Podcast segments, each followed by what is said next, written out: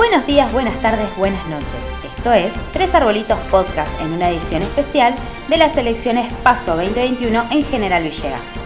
Seguí escuchándonos y conoce las opiniones de los integrantes de las diferentes listas que se postulan como precandidatos y precandidatas a concejales y consejeros escolares. Para esto elaboramos preguntas basadas en temas de interés público que los entrevistados fueron respondiendo. Le damos la bienvenida a Claudia Esaín, primera precandidata a concejala, y Silvia Moreno, primera precandidata a consejera escolar de la agrupación Juntos Villegas, lista 506. Les agradecemos su presencia y las invitamos a que se presenten y nos cuenten su día a día y caractericen brevemente el partido que representan. Hola, eh, yo soy Claudia Sain, o Sain, como quieran pronunciarlo. Soy arquitecta de profesión, trabajo de eso. Aparte, soy criada y, educada en el campo. Mi familia trabaja en el campo, o sea que tengo una, una vinculación muy estrecha con todo el tema del agro. Soy parte de una sociedad del agro. Y bueno, en cuanto a la política, mi participación en política empieza, ni bien me recibo de la facultad, en el 99, eh, perdón, 89, y en el 90-91 empecé a trabajar en Tres Algarrobos, en el partido de Carlos Tejedor, en obras públicas, y trabajé cerca de 11 años ahí. Tengo en ese sentido experiencia con lo que es la, gestión pública, por supuesto, en otro momento histórico, nada que ver con el actual. Y en General Villegas eh, fui concejal en el periodo 2015-2019 por el espacio Cambiemos que hoy se denomina Juntos, y he participado siempre desde, desde el Comité de la Unión Cívica Radical, donde fui vicepresidente del año 2018 al 2019-20. Represento al radicalismo, que es un partido con muchísima historia, te diría que es el partido más antiguo de la Argentina y uno de los más antiguos en, en Latinoamérica, tiene 130 años de historia, es un partido que nace para defender a los que menos tienen y creo que en ese sentido sigue siempre, por supuesto, adaptándose a los momentos históricos, ¿no? Siempre tenemos como banderas eh, el trabajar por el que menos tiene, la, educación es uno de los eh, temas más importantes para el espacio y el desarrollo. y una de las más importantes de los últimos es el de la defensa de la democracia y el sostener la democracia como eje fundamental de la vida política de la Argentina. Silvia Moreno, eh, nacida en General Villegas, he vivido por diferentes lugares de la Argentina, así que volvimos cuando yo tenía 13 años y ahí empecé a, a sentar mis bases en ideología. Yo, o sea, mis primeros pasos sobre tramo de la política arrancan en mi juventud, después tuve un impasse y ahora por eso estoy nuevamente trabajando. Voy candidata, precandidata a consejera escolar y es en el campo donde mejor me muevo porque la educación es mi interés siempre. Hace seis años que trabajo en gestión directiva, he sido directora del Jardín 914, 901 y actualmente estoy en Jardín 917, trabajo en nivel terciario, trabajo en secundaria, en primaria también, así que tenido el paso por educación en diferentes ámbitos y apunto a, a un trabajo con un buen desarrollo en cuanto a, lo que es acompañar la gestión directiva, acompañar a las instituciones, a los alumnos para que eh, reciban una educación de calidad.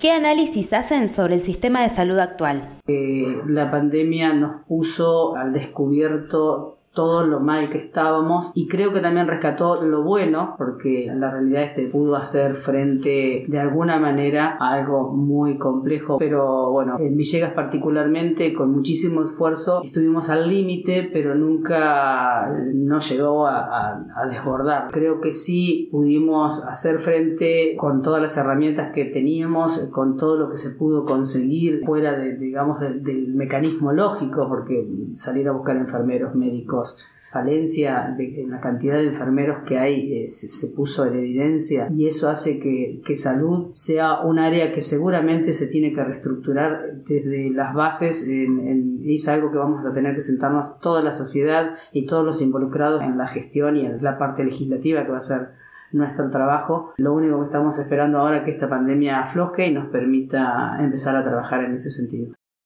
¿Qué diagnóstico realizás de la educación en nuestro partido? El nivel primario y secundario realmente tienen un nivel muy muy bajo, especialmente creo que el secundario. Esa es mi manera de entenderlo. Tenemos que trabajar muchísimo con respecto a la educación, tenemos que levantar los niveles de educación y de exigencia y el primer paso es en la conformación de un programa a largo plazo, porque la educación no es algo inmediato, es un, un proyecto que tiene que armarse a mediano y largo plazo y debiera ser una política de Estado, no una cuestión de, del partido gobernante de turno.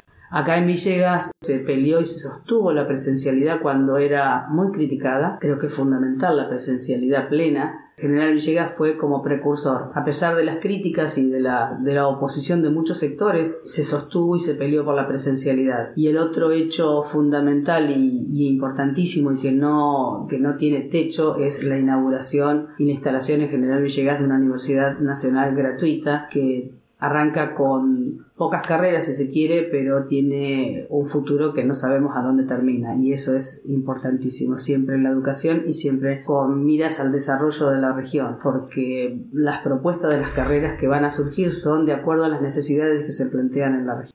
Y sumando un poco lo que dice Claudia con respecto a, la, a la educación, como la vemos en el partido, eh, sí, podemos decir que la educación está necesitando ciertos ajustes de acuerdo a las demandas específicas de cada pueblo, de cada nivel. Esto de la presencialidad es fundamental realmente. Vemos que en estos dos últimos años, y no solamente a, los alumnos, sino también al, equipo docente, está reclamando por esto porque es una necesidad tener a los alumnos en el aula. Va a costar salir de estos dos años pero con apoyo creo que acá es fundamental el trabajo coordinado no solo desde inspección, sino también desde las políticas que se puedan hacer a nivel local, acompañando el uso de la tecnología, el, el, la formación de, de, oficios, de profesionales para encontrar trabajo. Bueno, hemos estado recorriendo el, el partido y vemos que hay una necesidad de encontrar un lugar para que los chicos puedan ir a estudiar y creo que la universidad es un eje fundamental, los institutos terciarios realmente que estén preparados a las necesidades del pueblo. Hay mucho trabajo por hacer, eh, muchas veces por ahí se pretende que desde el Consejo Escolar se resuelvan muchas cuestiones o esperamos quizás de provincia que bajen programas y no los tenemos, entonces hay que trabajar mucho en eso para fortalecer las instituciones y fortalecer sobre todo a los docentes que están a cargo de los alumnos, porque tenemos que congeniar con familias e instituciones en bien de, nuestros alumnos. Sí, la educación es por el único medio que logramos la movilidad social y eso es fundamental volver a esa, a esa épica de alguna manera de que a través de la educación se da la movilidad social más importante y más genuina. ¿Qué piensan sobre el desarrollo de propuestas culturales villegenses? La pandemia hizo que los recursos destinados por presupuesto a algunas áreas como cultura, deporte, fueran desviados hacia salud y a desarrollo, salud fundamentalmente, porque eran las áreas que necesitaban y necesitan los recursos en forma urgente, igual que de desarrollo social, donde hay que asistir a un montón de familias que por cuestiones directas o por enfermedad o por aislamiento había que asistir, y después a mucha gente que se le cortó el trabajo porque la gente de todo el año pasado, acordémonos que no podíamos salir a trabajar. Y el que vivía de la changa, el que vivía del día a día no pudo trabajar. Y entonces hubo que asistir a todas esas, todas esas familias, lo que insume una cantidad de recursos no previstos eh, en esas áreas y hace que salgan de otras direcciones, otras secretarías. Y por lo tanto cultura ha quedado muy muy relegada, así que la verdad que mucho para destacar en este momento en cuanto a cultura no hay es otra de las áreas a recuperar a partir del, próximo periodo administrativo y esperemos que podamos desarrollar en ese sentido algo productivo y que es absolutamente necesario para la comunidad. ¿Creen que los ciudadanos villeguenses vivimos seguros? Todos queremos tener más seguridad de la que tenemos, sin dudas. Quisiéramos poder dejar como antes las puertas abiertas de la casa o la puerta abierta de los autos y eso no se puede hacer. La realidad que hay unos hechos delictivos, que hay momentos que recrudecen más que otros. Creo que en ese sentido, en cuanto a la delincuencia de robos y ese tipo de cosas, no estamos bien, pero tampoco estamos tan mal como en otros lugares. Sí tenemos otro tipo de, de delitos que son tráfico y ese tipo de cosas que realmente estamos en una situación muy compleja. Estamos eh, limitando con tres provincias, Córdoba, La Pampa y Santa Fe, con tres rutas y con un montón de caminos vecinales que hacen muy dificultoso el control de ese tipo de delito. Más allá del trabajo que puedan hacer las fuerzas de seguridad que hacen un buen trabajo, pero ahí te chocas con también con la forma en que se investiga cuando los delitos de, del tráfico de menudeo se tratan casi como tráfico federal y entonces cualquier causa lleva muchísimo tiempo y hacen todo un trabajo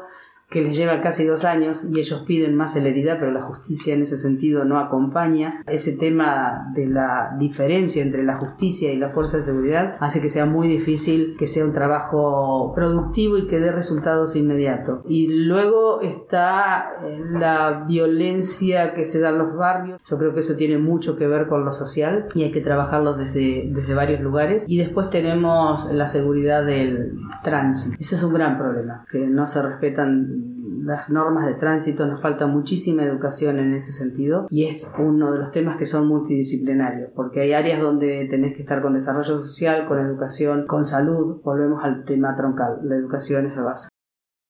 Sobre derechos humanos, diversidad y género. ¿Cómo ver la inclusión de las diversidades de género y el abordaje del tema de los derechos humanos en la sociedad villegense? Falta mucho, como todos, somos una sociedad en ese sentido nueva en esa temática, aunque a nivel nacional y eso tenemos leyes que son más adelante que otros lugares en Latinoamérica. Falta mucho con respecto a, todas las áreas de la diversidad y de derechos humanos. Nosotros tuvimos que aprender de la manera difícil a partir de, de lo que fue la dictadura y lo que se generó a partir de la conformación de la CONADEP se arrancó desde lo más importante y más difícil que fue allá en el 83 cuando se empieza a gestar todo el juicio a la Junta Militar y con la condena y con todo lo que implicaba en ese momento el eh, tema de la represión y el desastre que hizo la dictadura militar. Creo que el trabajo que se hizo en ese momento fue muy, pero muy importante porque creo que fue, no sé si el único, pero uno de los pocos países en el mundo que condenó a los militares que usurpaban el poder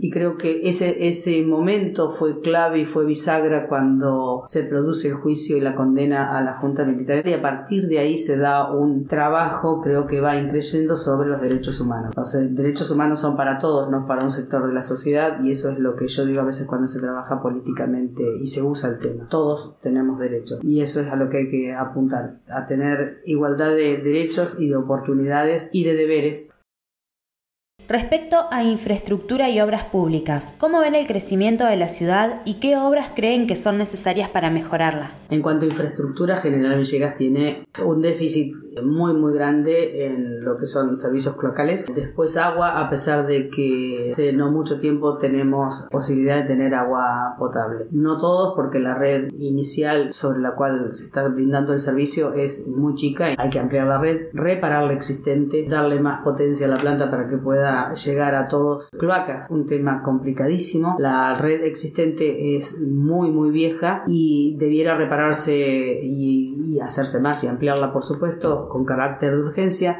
es un tema que excede al municipio porque Cloacas, como ya sabemos, no es una empresa municipal ni provincial y con participación privada y estamos peleando todos los días y creo que eso sí es una política de Estado. No hay un solo gobierno que ha estado en el municipio que no esté peleando con APSA para que nos repare y nos arregle las cloacas y el agua Dado que su implementación va de la mano, ¿cómo evalúan las políticas de desarrollo social, medio ambiente y vivienda? El tema viviendas es una materia pendiente de esta gestión y de toda la provincia y la nación. La Argentina siempre tiene un déficit mucho más grande de un millón de viviendas faltantes, pero bueno, hay que empezar a trabajar y buscar diferentes formas de encarar la, la concreción de la vivienda. En este momento se está trabajando sobre la posesión de la tierra, banco de tierras, cosa de poder al menos lograr eh, tierras disponibles para poder construir viviendas, cosas que no es fácil, y luego empezar a buscar diferentes formas de poder construir viviendas. Debiéramos estar ocupándonos de otras cosas, de desarrollar otro tipo de políticas y otro tipo de, ayuda a la gente.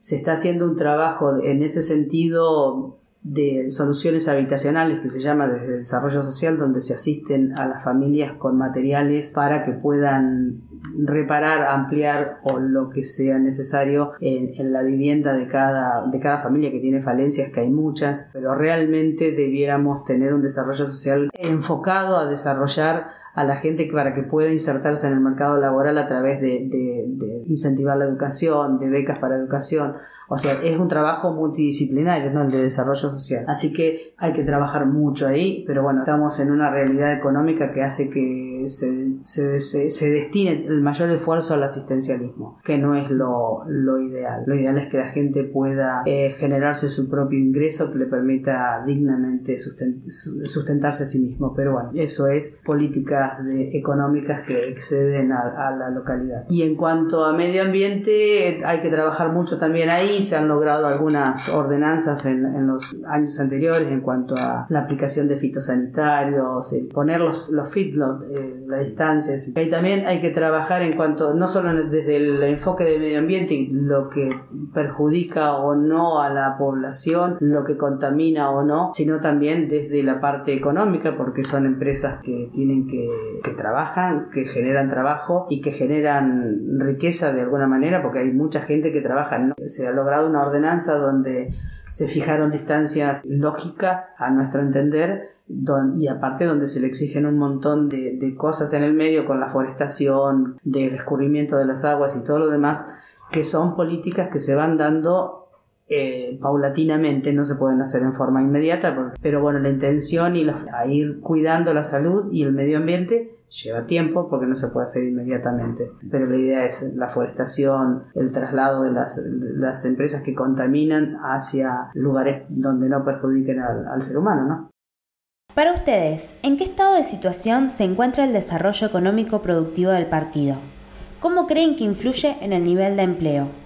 Y de qué manera se afrontan las finanzas públicas con respecto a este desarrollo. Desarrollo económico productivo del Partido General Villegas es principalmente, y te diría casi la única forma de desarrollar y producir es el agro. Tenemos un partido de unas dimensiones muy grandes, el tercero en, dimensiones con respecto a la provincia de Buenos Aires, y es uno de los que más aporta a las arcas del Estado Nacional en cuanto a la producción de los cereales y el ganado eh, la realidad es que se produce muchísimo más de lo que vuelve. Tenemos mucha producción básica, muy poca producción con valor agregado, salvo algunas eh, fábricas que les falta mucho para poder desarrollarse. Uno de los temas que les falta es la energía. Como ya había dicho hace un rato, el tema de la llegada del gas y de la red eléctrica que van a mejorar sustancialmente la provisión de energía nos esperanza a que se desarrolle e industrias en el General Villegas. El municipio de General Villegas es un municipio que tiene financiación por generación de recursos propios del total de su presupuesto de aproximadamente el 30% y el 70% es lo que vuelve por coparticipación desde la provincia. En general el municipio tiene las, las finanzas muy ordenadas, pero por supuesto que nunca alcanza, el dinero nunca alcanza. Y en estos dos años de, de, pandemia, aunque sea un año y medio real, pero administrativamente ya son casi dos años, eh, hace que todas las áreas estén relegadas, por lo tanto las finanzas están muy afectadas a eso. Eh, en cuanto a maquinarias, eh, no hay que olvidarse que esta gestión cuando inicia en el 2015 encuentra un parque vial ah, totalmente obsoleto y, fuera de servicio, que había muy pocas máquinas se compraron varias, no fueron suficientes porque acordémonos que tuvimos dos años de inundación donde todo se destruye porque se usa en condiciones extremas. Del presupuesto del municipio se destina casi el 60%, la cantidad de empleados que tiene el municipio es demasiada. Después al fin de la, cuando se hace la rendición de cuentas, generalmente ese porcentaje baja por la inflación y, el aporte de la coparticipación. Pero se, se torna muy muy difícil cuando vos tenés una gran parte del presupuesto destinado a sueldos. O sea, después tenés otra parte de funcionamiento lógico y te queda muy poco para, para generar nuevas propuestas y nuevos trabajos. Ahora con esto de que se le ha reconocido al, empleado de ir aumentando el porcentaje que se cobraba por antigüedad, hasta la gestión anterior estaba en el 1% y era inamovible y esta gestión lo ha ido ampliando porque es un derecho de los, de los empleados y en estos momentos, viste que todo el mundo cree que el municipio tiene la obligación de generar trabajo. Y el, trabajo municipal no es un trabajo genuino, porque no, no produce. O sea, estás haciendo un servicio, pero cuando vos superpoblás el, el, municipio de empleados, ya el servicio pasa a ser cualquier cosa más. O sea, es un asistencialismo, volvemos a lo mismo. ¿Cuál es para ustedes el rol del Estado municipal en nuestro partido? Creo que debiera ser el que asegure salud, fundamentalmente, asegure la seguridad en la medida que pueda. Lo que debe hacer para mí es la instalación de empresas, de servicios, empresas de todo tipo para hacer que se logren trabajos genuinos en la, en la ciudad, en el partido, que es la faltante más importante.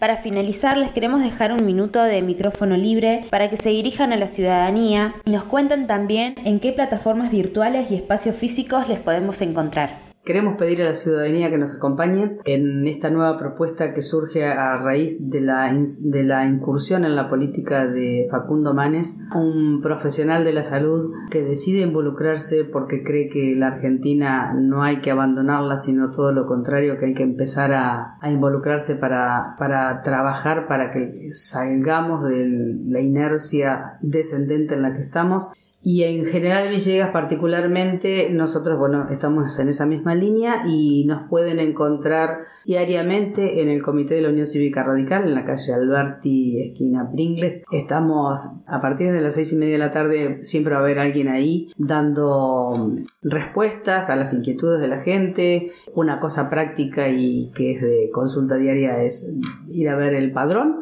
Y en cuanto a las redes, eh, bueno, están las páginas de, de Facebook, de Instagram, Juntos Villegas se denomina y ahí están todas nuestras propuestas, nuestras, nuestras eh, desarrollo de esta campaña, ¿no? Y los esperamos en el comité de la Unión Cívica Radical, la Casa Roja, para los que es fácil de identificar frente a la canchita del cura. Bueno, muchas gracias Claudia y Silvia por acercarse a nuestro espacio y por brindarnos la posibilidad de crecer como un medio alternativo en General Villegas. Les deseamos muchos éxitos en estas elecciones. Muchas gracias. Y esto que decías de los medios alternativos es una de las características de esta campaña, porque por la pandemia otra vez no se pueden hacer la campaña tradicional de, juntarse, de juntar mucha gente para hablar con todos al mismo tiempo. Así que tenemos, eh, la verdad que estamos incursionando en estas nuevas metodologías de comunicación, pero la realidad es que es una muy buena manera de comunicarse. Y nada, muchas gracias por, por ofrecernos esta oportunidad. Si llegaste hasta acá y te gusta lo que hacemos, podés ayudarnos siguiéndonos en las redes sociales como Tres Arbolitos Medios, en Spotify, YouTube, Instagram, Facebook y ahora también en TikTok. Además, podés ayudarnos económicamente entrando a cafecito.app barra tres arbolitos medios, donde invitándonos a un cafecito podés aportar desde 100 pesos en adelante para que este medio independiente pueda seguir creciendo en General Villegas.